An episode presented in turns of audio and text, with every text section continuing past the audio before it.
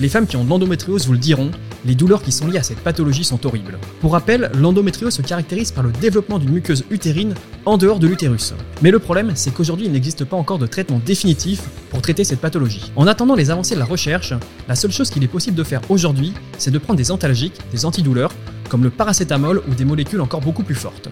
Mais évidemment, prendre des médicaments sur de longues périodes n'est pas la solution idéale. Lucine, une start-up française fondée par Marine Coty-Eslous, a eu l'idée de développer un traitement digital contre ces douleurs. Concrètement, la patiente va mettre un casque de réalité virtuelle et va être immergée dans un environnement visuel et sonore particulier. Par des mécanismes particuliers dans le cerveau, la douleur de la patiente va diminuer et elle n'aura donc plus besoin de prendre des médicaments. Et tous ces tests en cours chez Lucine sont prometteurs pour le futur.